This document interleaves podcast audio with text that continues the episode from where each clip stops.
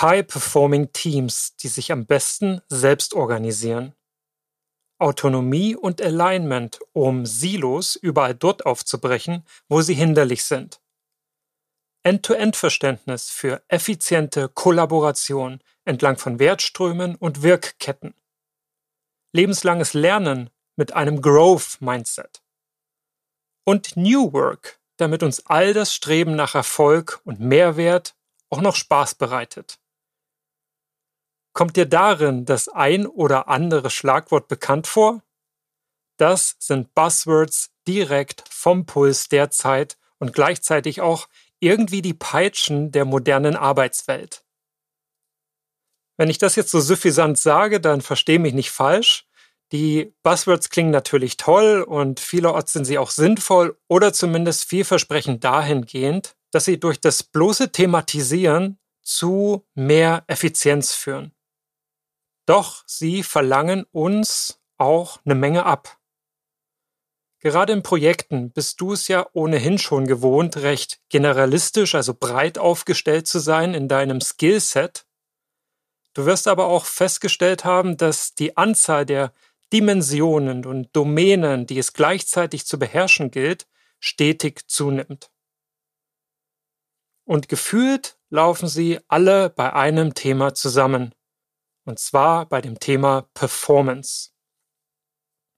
Gemeint ist die des Projekts und deines Projektteams.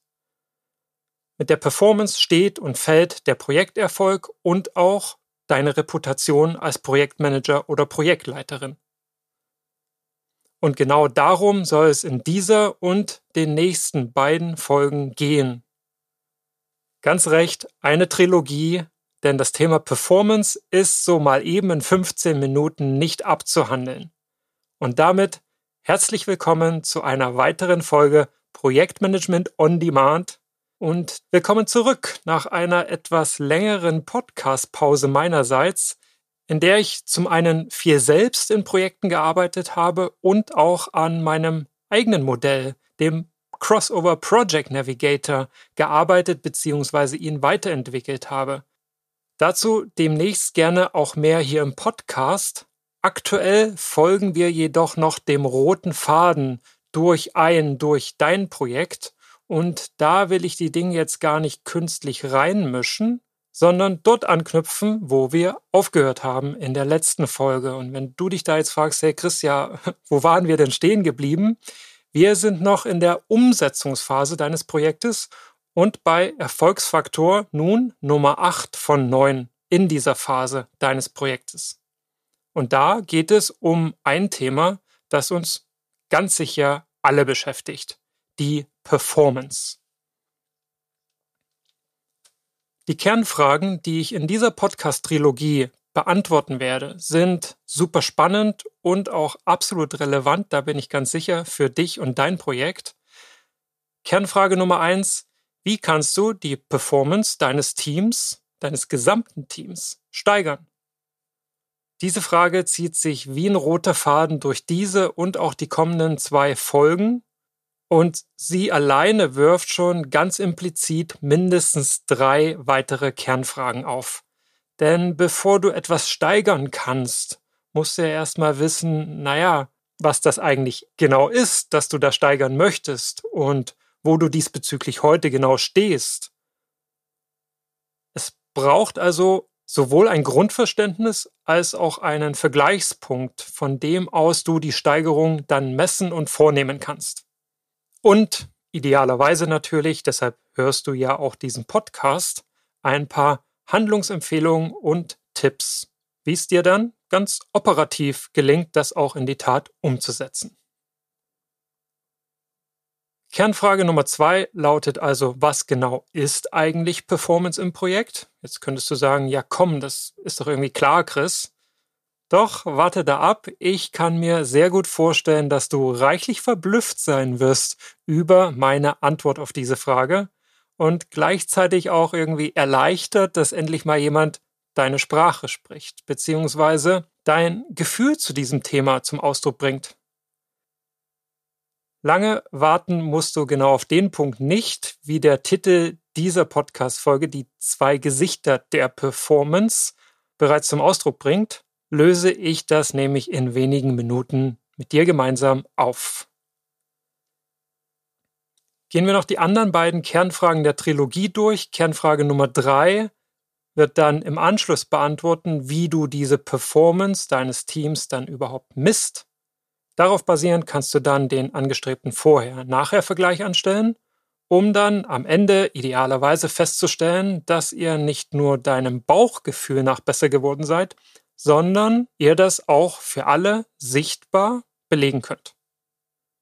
Und Kernfrage Nummer vier ist dann, Chris, hast du ein paar Tipps, Tricks und Vorlagen für mich, die du mir an die Hand geben kannst? Ja, habe ich, kriegst du mit an die Hand. Und deswegen ist auch die Trilogie, naja, ich will nicht sagen ausgeartet, aber es sind eben drei Teile geworden, wo ich am Anfang dachte, naja, vielleicht wird es nur einer. Doch, du weißt, mein Anspruch ist es, Folge für Folge, sowohl meine Erfahrung zu teilen, als auch dir etwas mit an die Hand zu geben, dass du dann, sobald du fertig bist, diese Podcast-Folge zu hören, mit in dein Projekt nehmen kannst. Wenn du eine oder einer meiner nun über 4000 treuen Zuhörerinnen bist, dann erzähle ich dir da nichts Neues und deswegen würde ich sagen, lass uns loslegen. Und damit rein ins Vergnügen. Klar ist, wenn du die Performance deines Teams nachweislich steigern willst, müssen wir uns beide erst einmal darüber unterhalten, was Performance genau ist und wo du und dein Team im Moment eigentlich stehen. Genial dabei finde ich, dass Performance zwei Bedeutungen hat. Es kann zum einen die Darbietung eines Künstlers oder einer Künstlerin oder auch eines Sportlers oder einer Sportlerin sein. Und unter Performance verstehen wir auch, und das ist vielleicht das, was du eher erwartet hast, den prozentualen Wertzuwachs oder die Leistungssteigerung beziehungsweise die Steigerung des Leistungsverhaltens. Und ich finde, beide Definitionen passen ganz herrlich in die Welt der Projekte. Sowohl der Mehrwert- und Leistungsgedanke als auch die Bedeutung der Darbietung, Aufführung beziehungsweise Darstellung. Prozentualer Zuwachs und Leistungsverhalten habe ich schon angedeutet. Das leuchtet super easy ein. Nehmen wir ein Auto. Wenn die Geschwindigkeit, mit der das Auto dich von A nach B bringt, als der zentrale Wert angesehen wird, hat das schnellere Auto die höhere Performance. In dein Projekt übertragen sind das dann die Ergebnisse, die ihr mit dem Projekt erzielt. Bessere Ergebnisse, die die Erwartungen deines Kunden übererfüllen, werden deinen Kunden veranlassen zu behaupten, dass ihr besser performt habt, als er oder sie ursprünglich von dir, von euch als Projektteam angenommen hat. Doch warum behaupte ich jetzt, dass eine künstlerische Darbietung, die ja genauso Performance genannt wird, auch toll auf dein Projekt passt? Ad hoc hast du da vielleicht den Auftritt von einer Band, Cirque du Soleil oder die Kür im Eiskunstlauf oder vielleicht sogar Reitsport im Kopf, wenn es um künstlerische Performance geht? Wie matcht das jetzt mit Projekten? Nun, im Prinzip sogar ganz leicht. Die Ergebnisse, die ihr mit eurem klassischen Projekt gemeinsam als Team erarbeitet, werden ja sehr häufig erst ganz am Ende dem Kunden vollständig übergeben. Folglich würde es bedeuten, dass ihr erst mit Projektende bzw. Übergabe an den Kunden eure eigene Performance ermitteln könntet reichlich spät beziehungsweise zu spät, wenn du noch nachsteuern wollen würdest, um besser zu werden, weil eure Performance beispielsweise zu wünschen übrig ließ. Da nützt jetzt auch ein Lessons Learned mit Projektabschluss nix. Vielleicht für künftige Projekte, aber nicht für das gerade zurückliegende Projekt. Und deshalb wäre es ja wünschenswert, die Performance schon im laufenden Projekt messen zu können, selbst wenn keine Ergebnisse vorliegen. Also selbst wenn ihr nichts auf den Prüfstand stellen könnt. Ihr als Team könnt also nicht vom Ergebnis aus retrospektiv ableiten, was ihr hättet besser machen können, denn es liegt noch nicht vor. Doch was du weißt ist, Das Ergebnis deines Projektes ist ja stets nur der indirekte Ausdruck der Performance deines Projektteams beziehungsweise der Qualität eurer Zusammenarbeit als Team. Und genau hier kommt meiner Meinung nach die Performance als in Anführungsstrichen künstlerische Darbietung ins Spiel. Die können Stakeholder außerhalb deines Projektteams sogar sehen und du, wie dein Team auch, ihr könnt sie sogar spüren, jeden Tag im Daily Doing. Ich bemühe einfach mal ein Beispiel. Nehmen wir den allseits beliebten Sport Fußball. Wenn du jetzt in der Zeitung liest, dass deine Lieblingsmannschaft 4 zu 2 gewonnen hat, dann beurteilst du ja rein das Ergebnis als Performance und würdest sagen, ja, wunderbar, Sieg eingefahren. Wenn du jetzt aber im Stadion warst als Zuschauerin und gesehen hast, wie die Mannschaft den Start volle Kanne verpennt hat und schon nach 15 Minuten mit 2 zu 0 zurücklag und auch bis zur Nachspielzeit der ersten Hälfte immer noch nichts zusammenging, es sogar ziemlich viel Glück und Unvermögen des Gegners brauchte, damit deine Lieblingsmannschaft noch kurz vor Halbzeitpfiff zum Anschlusstreffer kommt und das auch noch ein Eigentor des Gegners war, dann weißt du vom Mitfiebern im Stadion, dass die Performance deiner Lieblingsmannschaft nicht immer gleich war während der 90 Minuten des Spielverlaufs.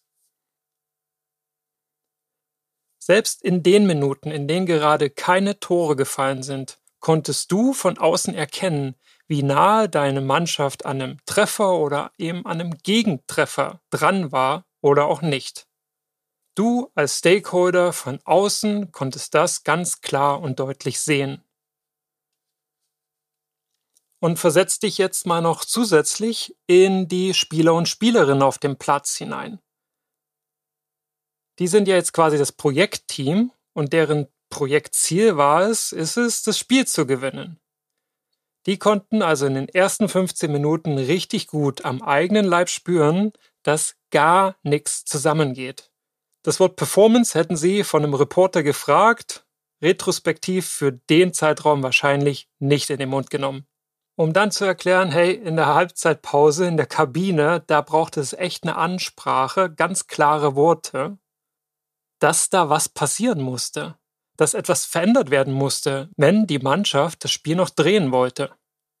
Mit der aktuellen Performance würde das Spiel nicht gut ausgehen. Und genau da sind wir bei der Darbietung. Jetzt müssen die Pässe mal sitzen. Die Aufstellung und Taktik muss besser an die des Gegners angepasst werden. Kurzum, es muss alles dafür getan werden, dass die Mannschaft sich überhaupt in Position spielt, um selbst weitere eigene Tore zu erzielen. Das Gute daran ist, genau das ist deine Möglichkeit, die Performance deines Teams zu messen und positiv zu beeinflussen. Und zwar bevor der Schlusspfiff ertönt. Im laufenden Spiel. Im laufenden Projekt. Ganz sicher bin ich mir, dass ich dir mit dieser Metapher gefühlt nichts Neues erzähle. Wenn ich dich jetzt fragen würde, hey, wie schaut's denn aus? Dein Projekt, dein Projektteam, wie performt denn das? Könntest du mir auf einer Skala von 1 bis 10 jetzt spontan dein Bauchgefühl kenntlich machen? Du erlebst es ja schließlich tagtäglich in der Zusammenarbeit und weißt, was deinem Projektteam zuzutrauen ist und was auch nicht.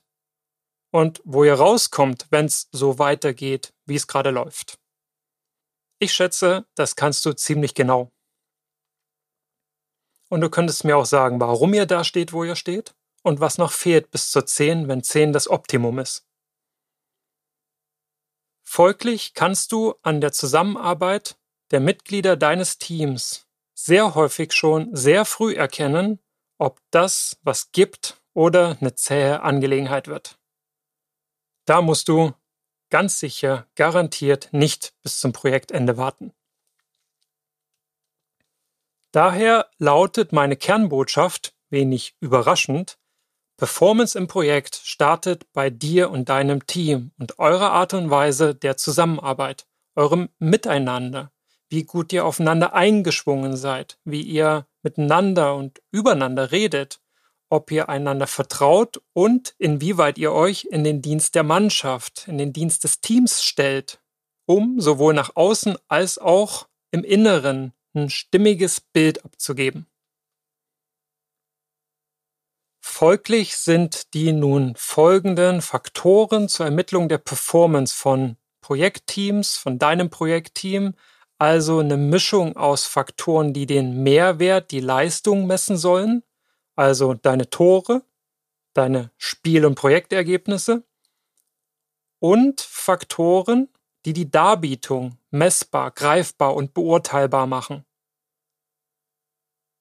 Die Darbietung, euer tägliches Zusammenarbeiten ist somit ein ganz wesentlicher Indikator dafür, wie wahrscheinlich am Ende ein Projekterfolg stehen wird, wie wahrscheinlich ihr als Mannschaft gewinnt.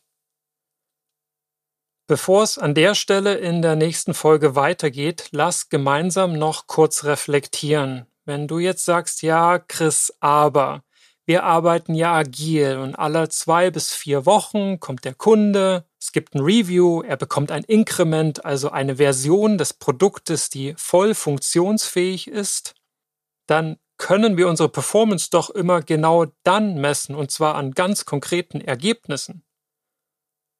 Und dann brauchen wir diese künstlerische Darbietung, diesen zweiten Aspekt unserer Performance ja gar nicht wirklich näher berücksichtigen. Dann Frage an dich, stimmt das wirklich? Auf der einen Seite hast du natürlich super recht. Nach jedem Sprint hast du die Möglichkeit, ein ganz konkretes Ergebnis zu liefern und Zwischenbilanz zu ziehen. Doch du weißt ja auch gleichzeitig, was am Ende eines jeden Sprints ansteht, nämlich die Retrospektive. Und in der geht es ja um das, wie ihr zu diesem Ergebnis gekommen seid. Also ob ihr da Potenzial verschenkt habt oder weiteres Potenzial zur Leistungssteigerung heben könnt, wollt, seht, identifiziert habt, ihr einfach besser werden könntet in der Art und Weise, wie ihr dahin kommt effizienter werden könntet. Vielleicht ginge dasselbe beim nächsten Mal in zwei statt vier Wochen. Und zwar, indem ihr als Team besser zusammenarbeitet, besser performt, euch besser kennenlernt, besser ineinander greift, besser kommuniziert. Dann ist also die künstlerische Darbietung, lass künstlerisch weg, wenn dir das nicht gefällt, dann ist die Darbietung all das, was zwischen den Releases, zwischen den Zwischenergebnissen in euren Sprints und Meetings und bei der täglichen Arbeit stattfindet. Du ahnst schon, genau wie gerade so angedeutet, es geht um Kommunikation, Organisation, Kollaboration, Abläufe, Zwischenmenschliches, wie den Umgang mit Konflikten und Feedback. Doch lass uns gemeinsam dich wie mich die Faktoren in Ruhe und ganz genau beleuchten. Und zwar so genau, dass du in deinem Projekt messen kannst, wie ihr heute performt. Mein Tipp also an dieser Stelle, hör unbedingt in die nächste Folge rein. Da wird es jetzt absolut konkret. Und wenn du dir wünschst, dass ihr als Projektteam über euch hinaus wachst, dann darfst du die nächste Folge nicht verpassen. Also gerne weiterhören. Von mir gibt es schon mal ein Qualitätsversprechen, denn ich verabschiede mich ja nicht ohne Grund und umsonst am Ende jeder Folge bei dir mit den Worten auf zur Brillanz.